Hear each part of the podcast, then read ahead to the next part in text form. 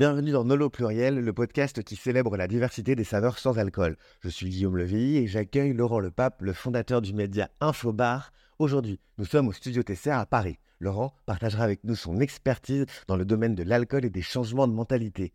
Dans cet épisode, nous plongeons au cœur d'un concours de cocktails unique en son genre organisé par le talentueux Johan de Merceval. Ce concours met en lumière des créations aussi exquises qu'audacieuses, des cocktails tantôt enivrants, tantôt rafraîchissants, avec et sans alcool. Nous explorons ainsi la révolution silencieuse qui s'opère dans nos verres, marquant un véritable tournant dans notre rapport à la consommation d'alcool. Ensemble, nous aborderons les prises de conscience essentielles et découvrirons comment éviter les pièges lors d'une soirée alcoolisée. Laurent Lepape nous guidera avec sagesse, nous prodiguant des conseils éclairés pour profiter pleinement des plaisirs de la vie sans tomber dans les excès. Mais notre exploration ne s'arrête pas là. Nous plongerons également dans l'art captivant de l'accord entre les mets et les cocktails sans alcool. Découvrez comment ces nouvelles créations s'harmonisent parfaitement avec les mets les plus délicats, offrant ainsi une expérience culinaire inoubliable. Préparez-vous à être inspiré et éclairé car dans Nolo Pluriel, nous vous invitons à savourer une vision plus riche et épanouissante de la mixologie sans alcool. Laissez-vous guider par notre invité exceptionnel, Laurent Lepape, alors que nous nous plongeons dans une conversation enrichissante, propice à la réflexion et à l'éveil des sens. Installez-vous confortablement, préparez votre verre et laissez-vous transporter par Nolo Pluriel. Je suis ravi euh, de pouvoir euh, faire cet échange avec toi, Laurent, euh, sur l'univers du sans-alcool, et puis d'avoir Laurent le Pape, le créateur d'Infobar. Et donc, bah, pour ceux qui nous écoutent, pour mettre un peu de contexte, tu puisses euh, nous présenter euh, euh, Infobar et puis évidemment qui se cache derrière Infobar avec, avec Laurent On va déjà mettre le contexte de cet entretien parce qu'on entend un petit peu de bruit autour et c'est normal parce que c'est vivant. On est au studio Mathieu Tesser dans le cadre d'un concours, une finale organisée par Johan de Merseman. Et là, on est assis tranquillement dans un petit salon avec les bartenders qui arrivent au fur et à mesure. Et nous, on va assister à la compétition tout à l'heure parce que euh, il y a une épreuve justement sans alcool. Et je me suis dit que ça, c'est c'était le bon moment. C'était le bon moment pour euh, t'inviter à découvrir à la fois ce studio et puis euh, très beau studio cette, au cœur de Paris, à Châtelet-Léal, à côté de la Bourse du Commerce, magnifique. Bon, voilà pour le contexte. Il est, euh, on, est le matin, il y a un beau soleil et c'est cool. Merci en tout cas de, de, ton invitation. Ça me fait plaisir parce que je relais ton podcast euh, régulièrement. Je le vois, je le vois, et je like et, et, je les écoute jusqu'au bout. Voilà. Alors pour te parler d'Infobar, écoute, Infobar, c'est le premier média euh, digital sur le CHR. Quand je dis premier, parce que j'étais, je suis arrivé moi en 2006 à une époque où les réseaux sociaux n'étaient pas encore là. Voilà.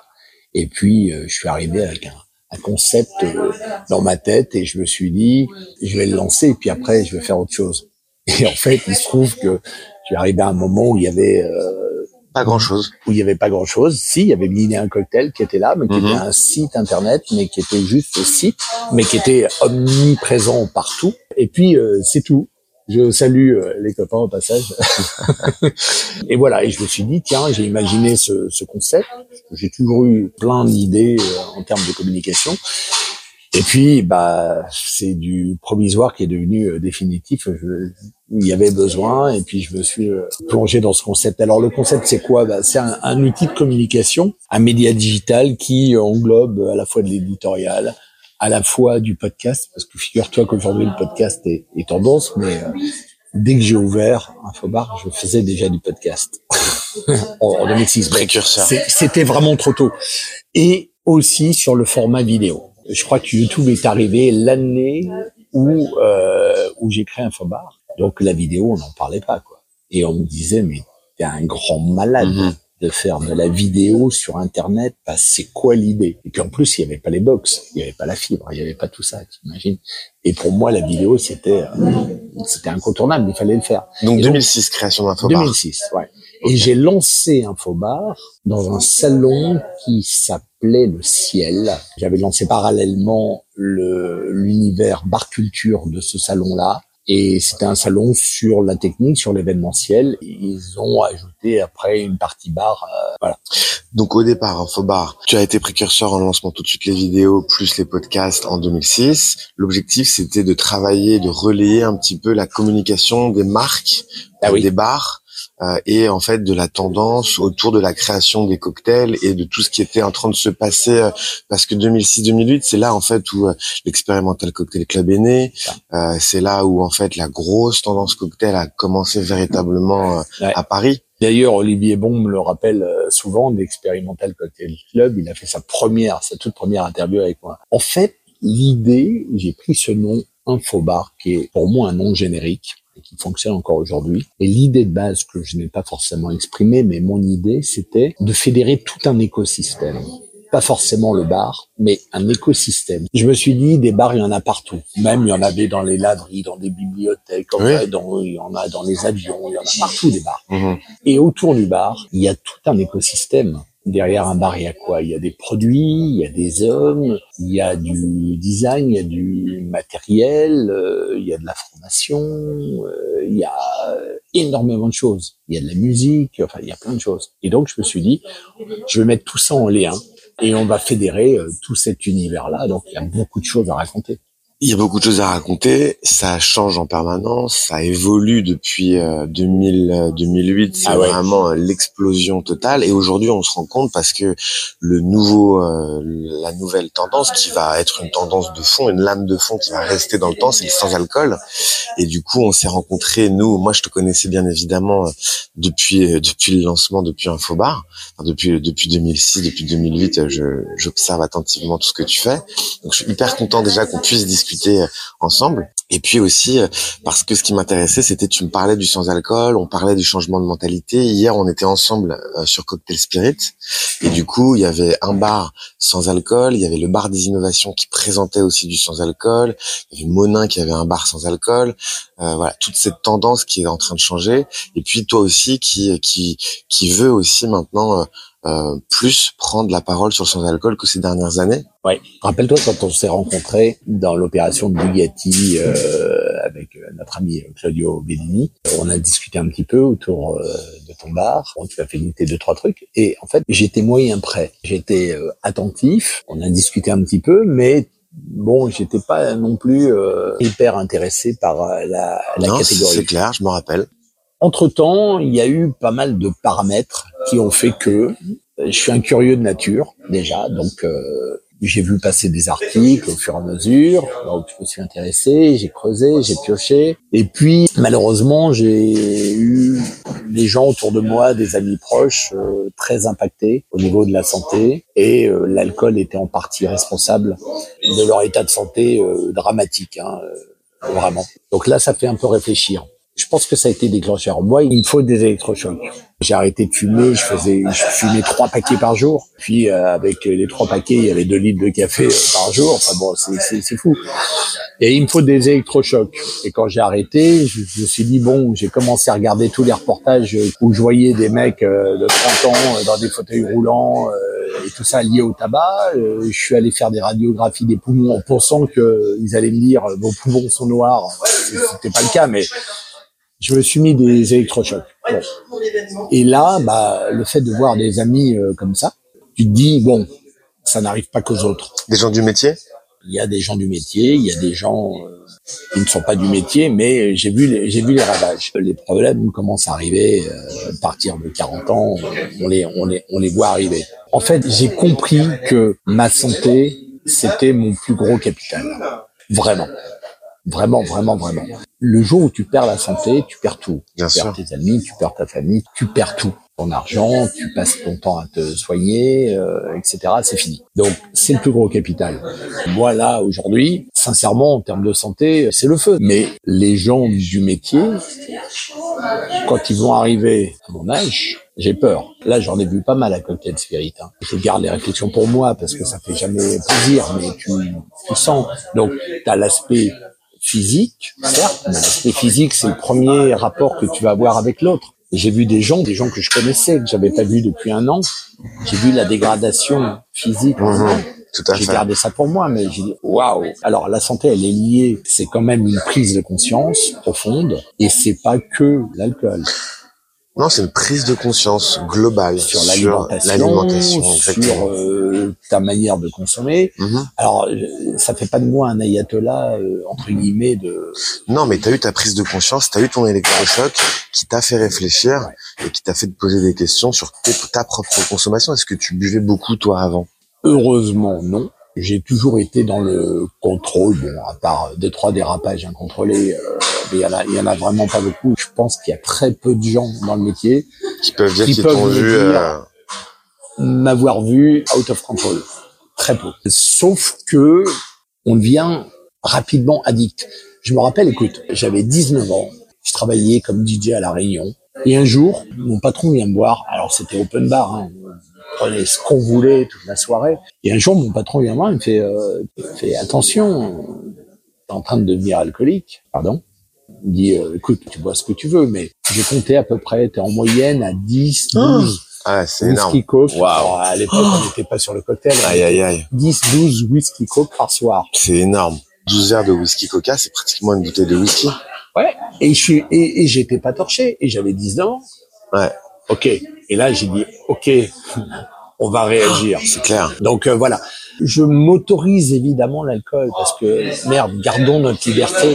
Et euh, là, tu, tu, consommes toujours un petit peu. Je consomme de l'alcool plaisir. Oui, je consomme toujours de l'alcool, mais à des moments choisis. Mm-hmm. Voilà. Si tu veux le le terme, on se la colle ce soir, plus pour moi. Ah non, c'est clair. Ouais. Et tu vois, je vais même te dire, j'ai des amis qui sont arrivés euh, à Paris il y a pas très très longtemps et je connais leurs principes de consommation et j'avais très envie de les voir, mais je savais que j'allais ressortir euh, bien amoché et que quoi qu'il en soit, il n'y aurait pas eu forcément le respect de dire bon, ok, prends deux trois verres d'alcool et après tu combles avec du sans alcool ou non, c'est écoute, on se voit pas beaucoup, t'arrêteras demain.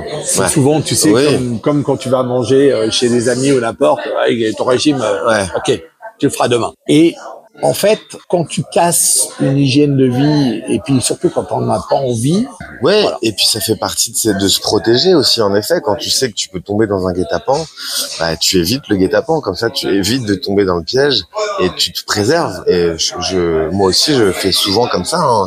J'évite de voir certaines personnes qui peuvent euh, justement euh, m'influencer malement. mais si tu veux prendre deux, trois verres, pour moi c'est ok, avec plaisir. Ouais, mais 10, Mais dire, on va faire la tournée, des bars. et on va tourner de shot, etc. Ça c'est, pour moi c'est, Ah ouais, d'un autre temps. C'est, fini. Bien sûr. Et donc du coup, si, si je reprends donc euh, Infobar, média de communication incontournable aujourd'hui dans le milieu du bar pour relayer justement tous ces changements de mentalité. Et dans ces changements de mentalité, est-ce que toi, depuis que tu t'y intéresses, donc ça fait un an qu'on s'était rencontrés à l'événement Ouais. euh, Lamborghini et euh, où tu étais moyen chaud. Du coup, depuis, tu as eu un électrochoc et maintenant, qu'est-ce que tu observes comme tendance justement toi euh, avec Infobar dans le milieu du bar sur le sans-alcool? Est-ce que aujourd'hui tout le monde aime le sans-alcool? Est-ce qu'il y a encore des gens qui sont réticents au sans-alcool? Est-ce qu'il y a des gens qui sont anti sans-alcool Ou est-ce qu'il y a des différences dans les générations de perception? Comment tu vois le truc? Il y a encore un gros chemin. Il y a une belle avancée qui a été faite avec des gens comme toi, avec euh, ces nouveaux producteurs là qui se lancent, qui mettent beaucoup d'énergie euh, à promouvoir leurs produits, mais on change pas les mentalités du jour au lendemain. J'ai rencontré un certain nombre de copains ont vu une métamorphose physique de mon côté. Ah, qu'est-ce que t'as fait? Et quand je leur explique que j'ai juste régulé et j'ai eu une hygiène de vie juste euh, améliorée, voilà. Et ça passe aussi par la consommation de sans alcool. Là, il y a des petits euh, sourires narquois, il y a des petites réflexions, euh, etc. Alors, soit les gens sont dans le déni, il y en a, et en même temps, le mec qui te parle, il a pris 15 kilos et, euh, et tu vois qu'il a du mal à récupérer de ses soirées et tout, mais il continue à te dire, euh, ouais, mais bon, euh, ouais, je suis dans l'alcool depuis des années, euh, etc. Bon, ok. Donc ça t'a pas touché, c'est comme le cancer, c'est comme tout ça, que ça n'arrive qu'aux autres.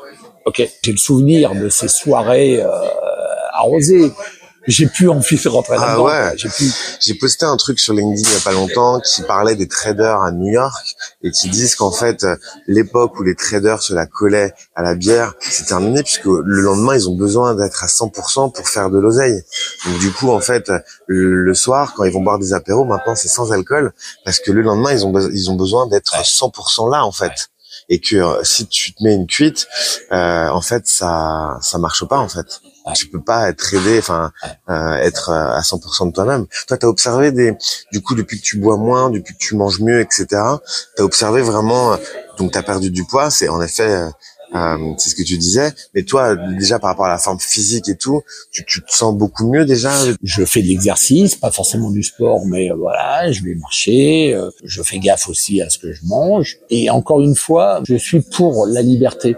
Je n'impose rien à personne. Ah, je fais moi en fonction de moi, mais les bénéfices sont là. Je me sens dix fois mieux euh, que quand je buvais de l'alcool régulièrement. Après, c'est une prise de conscience.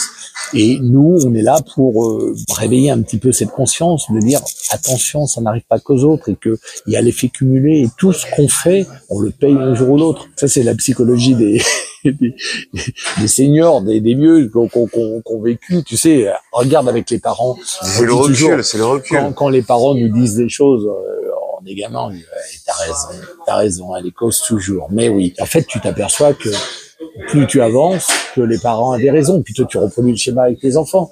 Et moi, quand je dis des trucs à mon fils, euh, ok, ouais, t'as raison, cause toujours. Et puis dans dix ans, il va me dire, putain, t'avais raison, papa. Mhm, mhm, mhm. c'est normal. Donc, respectons les libertés de chacun, mais voilà. Bien sûr. L'effet cumulé est là. Les excès que tu fais, tu les payes un jour ou l'autre. C'est clair. Et cette tendance sans alcool, alors, est-ce qu'on peut appeler ça une tendance, une mode?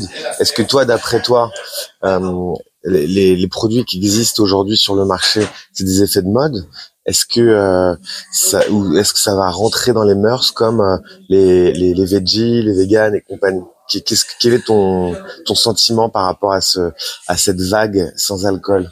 Je pense que on arrive quand même à une certaine maturité. Il y a une question de timing. Je te parlais des podcasts avec Infobar, c'était beaucoup trop tôt. Maintenant, euh, c'est le moment. Regarde les Arcelzer, on parlait de tendances. Mhm. Bon, on a vu des tendances écrites dans les médias partout, tendances écrites, mais sur le terrain, euh, j'ai rarement vu des jeunes consommer euh, des, des hard seltzer et pourtant euh, sur le papier euh, toutes les marques lançaient leur hard seltzer et la catégorie n'a pas rencontré le public. Non. Idem pour la tendance sans alcool, enfin la tendance, on en parle depuis un petit moment, il faudrait euh, January, etc. Et là, j'ai l'impression que tous les chiffres parlent des États-Unis, en passant par l'Angleterre, en passant par euh, par la France. Je pense que ça y est, on est enfin aligné. Il y a l'univers de la gastronomie euh, qui se met beaucoup aussi euh, au pairing euh, sans alcool. Il y a beaucoup de choses qui arrivent. Et puis il y a aussi le fait que pour l'alcool, c'est de plus en plus dur aussi de, de communiquer. Parce que moi, je n'oublie pas mon rôle de communicant. L'alcool, euh, maintenant, est diabolisé de plus en plus. De plus en plus. De plus en plus. Et diabolisé aussi au niveau de sa communication. Il y a beaucoup de choses qui se mettent en marche et je pense que c'est parti pour, euh, Pour durer. pour durer euh, un bon moment. Ouais. si je devais récapituler, c'est en fait c'est c'est parti pour durer le sans alcool et alors si on creuse un petit peu sur les différentes catégories segmentation du marché sans alcool, d'après toi, quelles sont euh, quelle est la segmentation euh, juste? Qu'est-ce que recherchent les barman, les bartenders dans leur alternative sans alcool? Qu'est-ce qu'ils veulent quoi? Du kombucha, du kéfir, du vin sans alcool, des spiritueux sans alcool? Que- Quel est ton Qu'est-ce que tu penses de cette Kombucha, le segmentation? kéfir, on, on vend en. Ouais. Le vin sans alcool, euh, je suis plus dubitatif.